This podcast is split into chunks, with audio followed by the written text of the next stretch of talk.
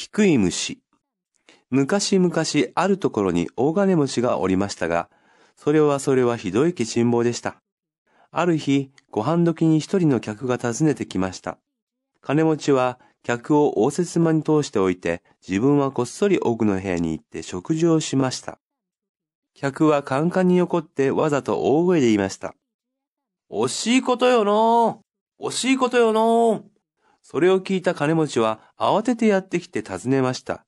一体どうしたんですか？客は言いました。この応接間はとても立派なのに、梁と柱が虫に食われてダメになっておりますよ。虫はどこにおるのですか？金持ちがあたふたと尋ねますと、客は笑っていました。虫は中で食べておりますからな。人が外から見てもわかるもんですか？ケチンボウ。尋ねる。こっそり。